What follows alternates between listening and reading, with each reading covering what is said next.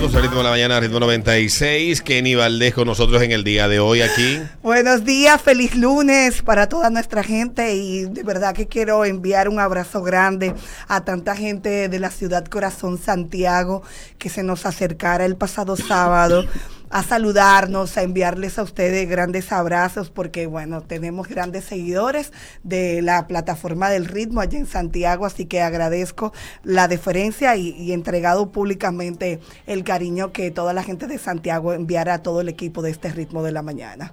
Así que para que usted vea, para que usted vea. Sí, nosotros somos queridos en Santiago. Sí, claro, no, lo digo porque mucha gente puede pensar como lo contrario y, no uno no está como con el afán. Y yo que fui eh, en trabajo y estaba en trabajo, pues me sorprendía que la gente me decía, hey, dime, tú eres la del ritmo. Y se acercaban y demás. Entonces, eso le llena a uno el corazón de que el trabajo está ahí y que no hay que hacer bulto, ni muchísimo menos, y estar maltratando a nadie para ganarse sus adeptos. Yo creo que el trabajo es siempre lo que es, va a ser la diferencia. Y definitivamente la diferencia la hizo este fin de semana Don Miguelo a capacidad en la gran arena del Cibao con una puesta en escena maravillosa bajo la producción artística de Dilenia Tactú, que tengo a quien tengo que felicitar a ella y a todo su equipo porque de verdad que fue una maravillosa puesta en escena los 17 años en recuento de la carrera artística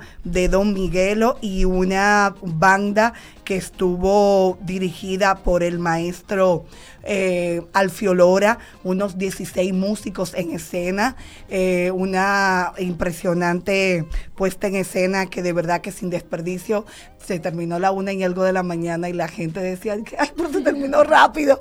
Pero nada, nada de rápido, dos horas y media, casi tres.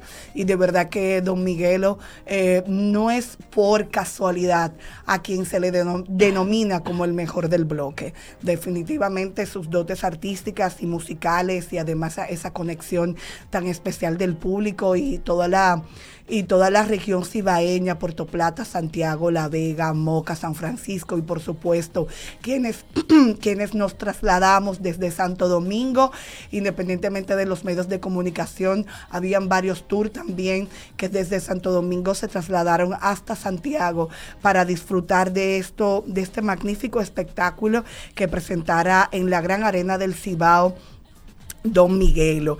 Eh, muchas emociones encontradas porque Don Miguelo también estaba de cumpleaños, entonces, pero para resumir, antes de que iniciara Don Miguelo, eh, la presentación como de siete DJ, eh, el que terminó, excúsenme lo demás, DJ Lobo, que era el que yo conocía, eh, pero bueno, la gente de verdad que estuvo, estuvo ahí sin, eh, bueno, hacía un calor, un calorcito, pero era normal. Yo con el equipo de producción preguntaba y me decían, mira Kenny, el aire está encendido desde ayer, pero que también la capacidad de la gran arena del Cibao son 8.700 y pico de personas y ahí habían como 10.000, porque tú sabes que después, cuando comenzó el concierto y eso, ya estaban, ya la facilidades de entrada, la gente parada, de verdad que la gente se lo gozó. Y tengo que resaltar la gran sorpresa para mucha gente, porque tú sabes, había un tema que varios presentadores querían hacer la presentación, ella que se quería, mm. para no mencionar nombre que no se sientan mal. Pero la decisión del público y de la producción es que lo hicieran Raymond y Miguel y eso se fue abajo. Ay, pero qué Miren, señores, Raymond y Miguel, eh, de verdad, fueron unos tres, cuatro minutos en escena y de verdad la conexión de Raymond y Miguel no, no, es por, no es casualidad que siguen siendo los reyes del humor. Así que felicidades porque la, fue una sorpresa para la gente y esa dinámica de ellos en la parte de la comedia y también de presentar a Don Miguelo, eso fue una cosa que la gente, mira, decía, la gente estaba muerta de risa y además los aplausos que se llevaron y a raíz de la salida de Raymond y Miguel, pues comenzó la descarga musical. De verdad que Don Miguelo eh, no y en balde es la portada de todos los medios de comunicación, aquí en todo el equipo de producción, en su nombre, Luis Mata, eh, MG Production, de verdad eh, Edilenia, todo el equipo merecedores de las buenas críticas y de la buena puesta en escena. Y ya tú sabes, don Miguelo, que hasta Mariachi tuvo sus abuelos, de, abuela de manera espontánea, eh, se rompió el protocolo y ella eh, y sus abuelos, que quienes lo criaron, estaban ahí en primera fila. Y de verdad que fue muchos momentos de emoción y además también la presencia de todo de, de varios eh, artistas urbanos que ahí estuvieron de invitados y invitados que no fueron anunciados en ningún momento y que uno a uno fueron desfilando en esta en este, en esta fiesta que era también una fiesta del género urbano. Podemos mencionar rápidamente que estuvo ahí eh, independientemente del gran abrazo que la gente se llevó de Mozart y de del lápiz, y del lápiz que ellos cada, cada quien estaba en un camerino, el uno no sabía que estaba el otro, tú supiste, ¿verdad? Gracias. Entonces, hay que, quiero hacer un resumen rápidamente, que estuvo la vieja Fefa, estuvo, estuvo Bulín 47, estuvo Mozart, estuvo el lápiz, estuvo Sensato, estuvo, mm, déjame ver por aquí que hice mi notas. Eh, un momentico, por favor. Sabe que la era y el, cansancio. Crazy Design. Crazy Design estuvo por ahí. De verdad que fue una noche fantástica. Secreto, que cuando salió Secreto, eso se fue abajo y él cantó un momento también uno de sus temas. Si tengo aceite, mala, mía. Mi amor, al unísono. Tú supiste la gran arena del Cibao. Estuvo también eh, por ahí, espérate, ay Dios mío, em, eh, ah, Nene la amenaza, ah, el nene también, eh, el sujeto subió Topo Point, quien hizo su oración, Topo Point hizo una oración. Aquí no se regalaron boletas, fueron de las cosas que él dijo. ¿Eh? Eh, sí, le dieron su eh, eh, Topo Point, que pertenece a la plataforma de Alofoque. Eh, él quiso, dijo, vamos a orar por Alofoque y toda la cosa. Yo tengo el audio ahí. Y entonces, esto fue uno de los momentos como Jocosi que la gente también se lo vaciló. Él no estaba previsto subir a, a escena, pero el sujeto, pues quiso invitar a, a Topo Point, quien estaba en primera fila en el público, porque él decía y expresaba que si hay alguien que ha apoyado toda la vida el género urbano y a los artistas locales ha sido Topo Point. Sí, pero el problema es que yo con eso tengo un problema y el otro día veía un boricua que decía algo muy cierto. Aquí hay una cultura de, de, ese, de esa cultura de sin sentido, rivalidades sin sentido. Y a mí eso fue que rivalidades estúpidas. o sea, no, no sé al artista no creo que le convenga. Don Miguel ha sido un tipo que no, y no tiene una carrera bastante larga. sí, pero uno lo ve en las redes y, la misma, el mismo periodismo de farándula instiga eso y eso ayuda a reforzar esa cultura de división. De división, que hay en el género urbano, que de la única manera que puede convertirse en, el, en lo que es el, la, el género urbano República Dominicana pueda convertirse en una industria que pueda sobrevivir en el tiempo y permanecer muchos años dando artistas y generando mucho ingreso, es cuando ellos entiendan que, la unión está la en fuerza. que la unión está la fuerza, que deben de verse todos como dedo de una misma mano. Así. Y eso fue lo que más vi el fin de semana en el día de ayer, las comparaciones. Mira, no son comparables. Primero, el Alfa, el Alfa es un artista de una generación totalmente diferente a la de Miguelo. A la de Miguelo. Ambos han manejado sus carreras de forma distinta. Miguelo tuvo la oportunidad de su vida de hacerse un artista internacional y él optó por no, no, no, él optó por no joder con eso, no quería joder con esa vaina. Y esa oportunidad le tocó a otra gente y ese pan le está yendo bien, anda por ahí y lo conocen en todo el continente, pero no fue que Miguelo no se lo presentaron, que no se lo pusieron, él no quiso. Es un tipo que se ha escuchado en muchísimos países, un tigre que tiene una vida tranquila, él tiene y ha obtenido lo que ha deseado, con lo que él entiende. El Alfa le puso otro enfoque, hizo otra cosa y tiene otra realidad. Sí, el Alfa llenó el, estadio, el estadio olímpico regalando boletas y Miguelo la hizo vendiendo. No hay ni más mérito ni en un caso ni en el otro. Porque en ambos casos lo que vemos es gente que tuvo deseo de ir a estar presente. A disfrutar. Porque independientemente de que tú compres o te regalen la boleta, lo primero que debe de mediar es el deseo de estar presente y el deseo de ser parte de. de. Entonces son dos realidades que son muy distintas. Primero, son artistas de dos, de dos generaciones diferentes. diferentes.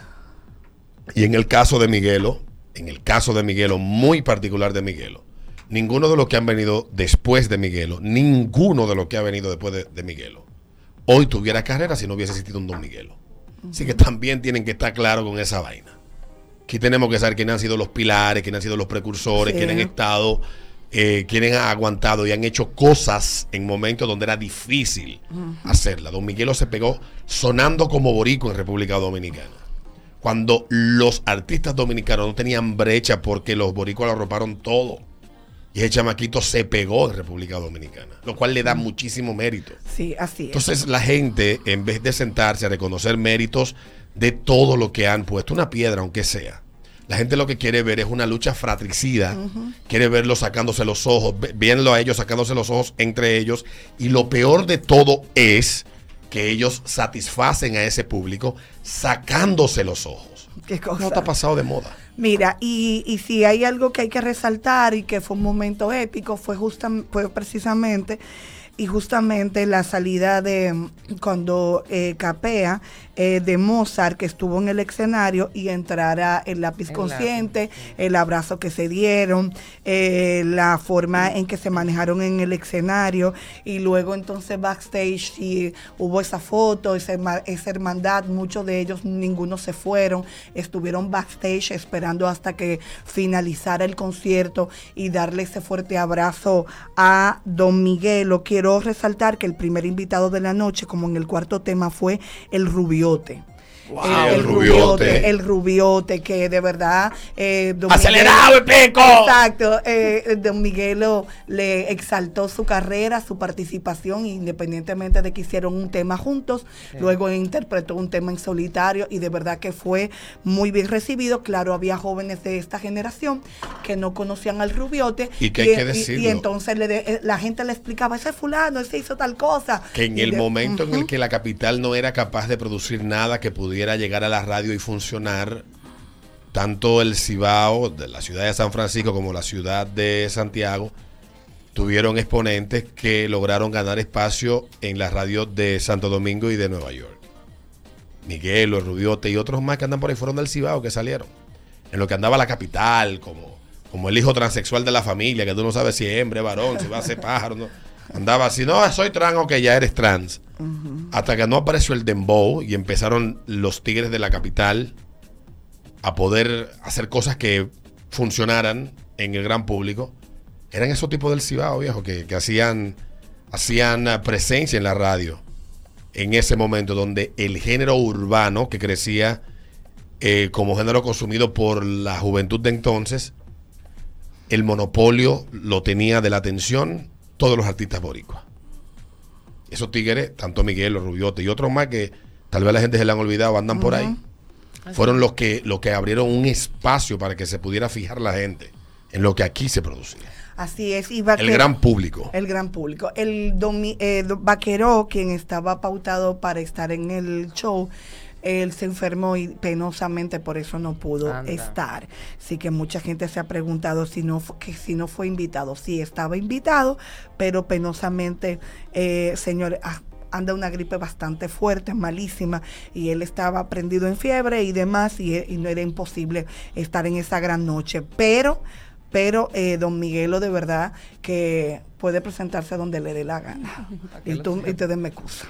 Porque el tipo, su banda y él en su- con su puesta en escena y uno de los momentos también lindo y épico fue que su hijo Raymond salió con un mari- eh, Diamond eh, salió con, Con un mariachi, mariachi, sí. espectacular, habló en pantalla y luego en el escenario felicitando a su papá y, y todo al- y todo en la gran arena del Cibao al unísono pues can- le cantó ese cumpleaños feliz a Qué don Miguelo lindo. que fue de muchísimas emociones para él así que enhorabuena para todo el equipo porque de verdad fue una gran puesta en escena y todo y de verdad todo le salió a pedir de boca a don Miguelo. Así que así que felicidades a Luis Mata a todo el equipo de verdad eh, porque la gente todavía ayer y hoy la gente está feliz porque disfrutaron se disfrutó toda la puesta en escena sin desperdicio. Y, y mi respeto para Alfio Lora de verdad.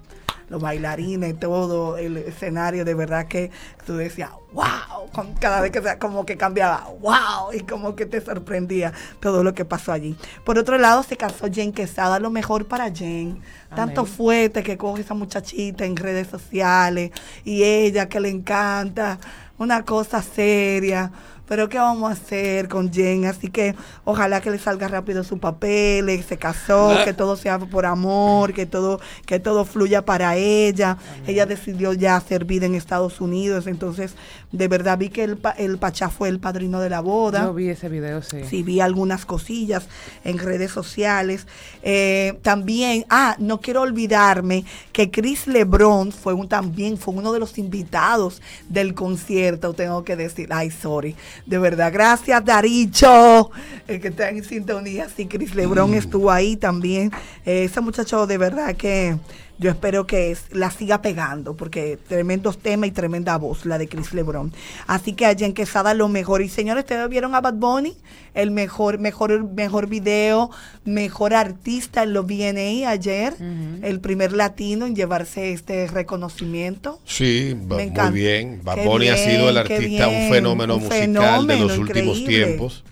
Y ya lo de él no, no, no, no es una cuestión de de que sea latino, o sea, Bad Bunny se ha vuelto un artista global. Hay que verlo como tal. Sí, como, exactamente. O sea, cuando yo oigo de que, dicen el primer artista latino, o sea, viejo, ese tigre suena hasta en. No, no, no, no. ¿En dónde no suena? en los centros espiritistas en Estados Unidos, que ya no lo ven como simplemente un artista que la gente oye su música. Así es, así es. Y reconocieron su impacto, un tipo que tiene casi un año completo, más de un año. Más. Siendo mes a mes, el tipo me ha escuchado en casi todas las plataformas digitales a nivel global Tal vez un mes baja, otro mes sube, pero siempre está de segundo de primero. No, y este último. Desde hace más de un año. Sí, y Entonces, este si eso no se reconoce, si eso no, eso no, lo hacen no valorado. los latinos solamente, si eso no se reconoce, que no están valorando el impacto que está teniendo solamente en la industria, sino también en quienes lo consumen, lo que él hace. Eso está súper bien. A mí me encantó el hecho de que él lo, lo, lo reconocieran, porque era de esperarse que pasara así. Así es, y mucha gente ha querido, bueno, ha hecho viral desde anoche el beso que se dio con el ah. bailarín y la vaina. Eso es fingiendo. Muchísimas cosas, ¿no? Kenny, estamos y el sábado, en el 2020. Claro. Y Lo único que falta que haya algún artista masculino es que le haga sexo oral, a un hombre en el escenario. Ya, más nada, gracias. O sea, es lo único que falta. Aquí se ha dado lengua a Adam Lambert. A todo el mundo. Madonna googleen lista de artistas que se han besado con personas de su mismo sexo en, premiaciones. no, y en los bienes suele suceder. Eso es parte, eso es parte, de... la estructura de cómo ese premio siempre ha funcionado desde la vez que Madonna se hizo. Eh, Madonna consagró su carrera en una presentación de los VMA en el año 1987. Entonces, eso ha sido parte, la controversia. Sí, claro, eh, el, llamado de atención. la, la, la, vaina de shock, que es como se llama eso, hacer cosas que sean chocantes para la sociedad, para, generar que publicity, conversación en torno a eso. Así, así han pasado 20 mil vainas en los VMA y lo que estamos desde la década de los 80 y yo durante el 2011 fue la última, el último VMA que le puse caso, siempre había algo. En el 2009 por ahí fue cuando subió eh, Kanye West y le quitó el micrófono a Taylor Swift.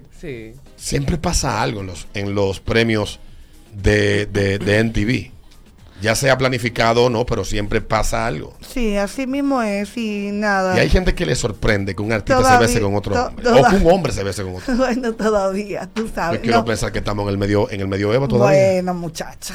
Pero nada, me encanta lo que sucedió y, y nada, y este día primero, este jueves que estamos a primero, pues es el lanzamiento oficial de Fórmula volumen 3. Eh, el sábado también vi, bueno, yo recibí imágenes de la ovación que se le hicieron en el Yankee Stadium, la presentación de Bad Bunny a Romeo.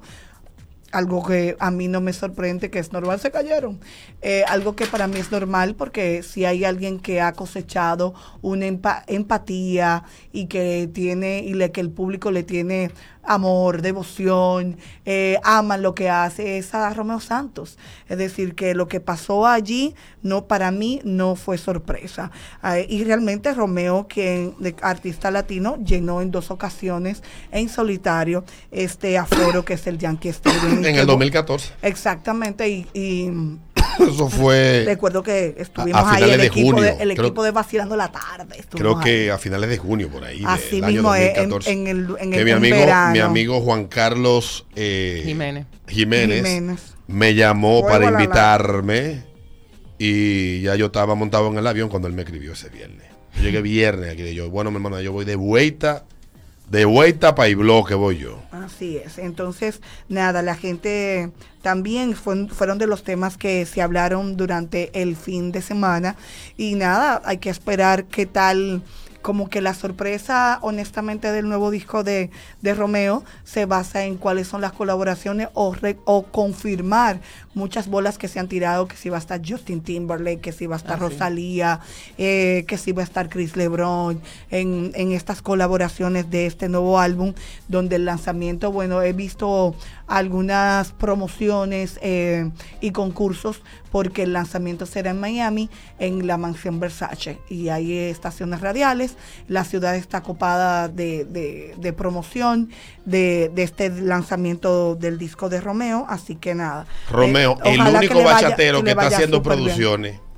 Si la bachata no se ha hundido junto con el Titanic, es porque, Romeo, está vivo. Exactamente. Y él no deja de grabar. Él sí está claro de su negocio. Exactamente. Así es. Así es. Paga productores, paga arreglistas, paga colaboraciones. Exactamente. Lo que busca artistas, paga promoción. Él sí está claro. Y se reinventa y trata de Aunque haga lo mismo en todos los discos. Pues no, no, pero... estoy de acuerdo contigo, siempre sale con una cosa totalmente diferente a la otra con su sonido de Exacto. Pero digo, aunque haga lo mismo en todos los discos, él, pero él, no deja de apostar a su carrera. no, y a, lo que él cree que es su género. Por algo Romeo no sigue siendo el rey. por algo Romeo no, no, no deja de ser, cada vez que hace una gira se convierte en el artista más taquillero en ese año, en esos años en Estados Unidos, porque es un tipo que ha sabido manejar su carrera que debería de dar talleres, charlas, poner a la gente a aprender de lo que él hace, un monstruo. Ya lo sabe. Eh, yo y, no me, y, y, siempre lo he dicho aquí, no soy un fanático de que Furibundo de Romeo, tú lo, has dicho, Tú lo has dicho públicamente. Pero yo ese tigre se la doy donde quiera que lo ponga. Donde quiera, donde quiera, así es. No, y que su trabajo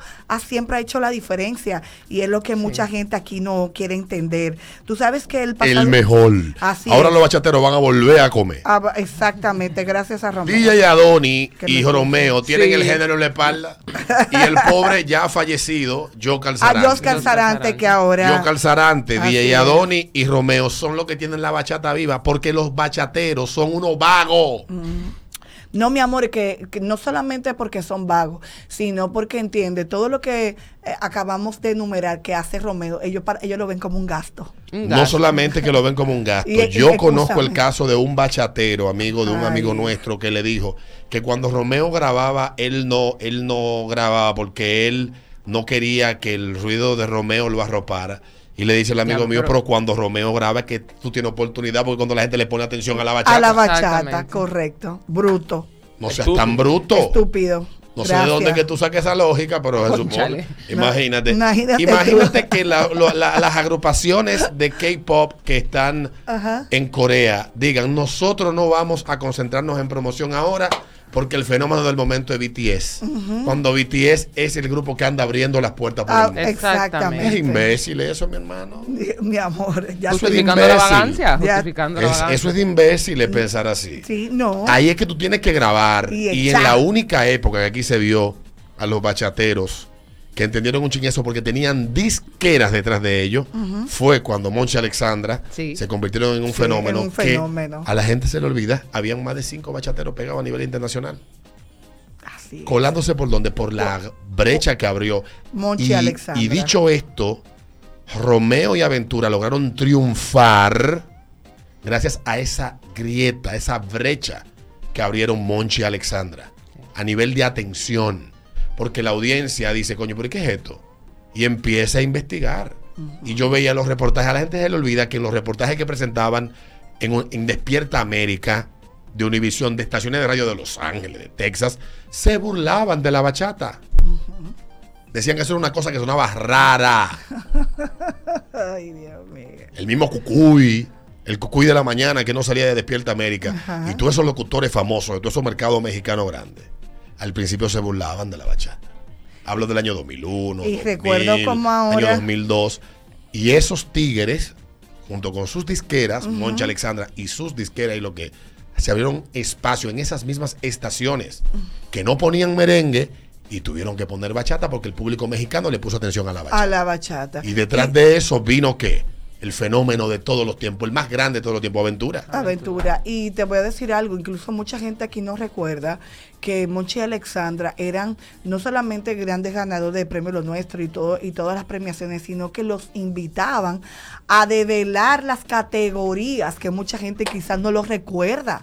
Aquí ellos eran los invitados y era con, al- con unas alfombras, una cosa, Sí. y eran Monchi y Alexandra, tratados a ese nivel como hoy tú ves, como tú ves que tratan a Maluma, en Ricky esa Martin, época así era que trataban a Monchi y Alexandra. Andaba con un entourage en Nueva York de tres guaguas, guardaespaldas, radio en los oídos, cuando llegaba a un medio de comunicación o Sí. cuando iba a un sitio. O sea, la gente se olvida de eso. De pero no estoy restándole mérito. No, no, no. Estoy jamás. diciendo de que obviamente el género nuestro, la bachata, que es reconocido fuera de República Dominicana, y somos un país que no solamente uno, varios géneros hemos contribuido de manera bastante sólida. La bachata es un género que surgió en República Dominicana que tiene mucho alcance, pero que hay artistas dentro del género que no lo entienden. Así es. No lo ¿Ya entiende. finalmente, Kenny? No, ya, no, ya finalmente, pues felicitar hoy a, a una comunicadora con cero tasa de rechazo que la gente se lo goza, se la goza, la se, es divertida. Y cae bien que Pamela Suet hoy está de Ay, Happy Birthday sí, to you. felicidades, Pamela. Así que Pamela Suet, lo mejor para ti, siempre dispuesta a conversar, a hablar y, y eso, así que lo mejor para, para Pamela Suet, a quien le tenemos mucho cariño. Pamela me cae bien, Pamela. bien a mí. Sí, así es, Pamela no y se ha ganado el cariño. Donde hay una, donde está la que está complicada ya para finalizar es Jennifer López. ¿Qué pasó ahora? Oh, Tú sabes que es que el manager de ella, que tiene toda la vida con ella, Be- Be- Benny Medina y Ben Affleck no se gustan. Si ahí hubo una complicación cuando tuvieron amores, hay- está complicado el paraíso en este momento. Ya, pero ella no tiene una semana. eso ya está- Eso no va a durar todo día. Así que Jennifer López hace vamos a ver qué pasa. hace con los ellos no- hombres. ellos no se gustan. lo que yo hago con, con la, la vaina. ¿cómo Con se papel higiénico. Con, no, con los condones Mm. Los usa y lo y el bota. zafacón. Ah, bueno, vamos a ver qué Ah, pasa. eso no le debe. Ah, Jennifer López va, va a pasarse la vida en eso hasta que Sí, mientras hasta que mientras se muera. hasta que se muera. Ya, ya lo Así que disfruten esta etapa de ella, que esta es la temporada de Ben Affleck. Eh, Sí. no, y que pudo consagrar el momento de casarse, porque acuérdate que ella se quedó con la espina. Que le termi- Sí. eh, porque cuando ellos terminaron, era fue a dos semanas de la boda. Entonces ya ahora cada quien tiene, ellos tienen sus hijos, la cosa, que no sé Sí, qué. sí. Entonces nada, pero hay, pero hay que decir que si hay un artista que ha permanecido y que su carrera también ha sido mancomunada y a través ha sido ella con su manager Benny Medina. Bueno, gracias Así que, Kenny. Kenny Valdés L en todas mis plataformas digitales y a las 2 de la tarde me excusan, pero estamos, en la fórmula en Superco. Gracias. Gracias. Do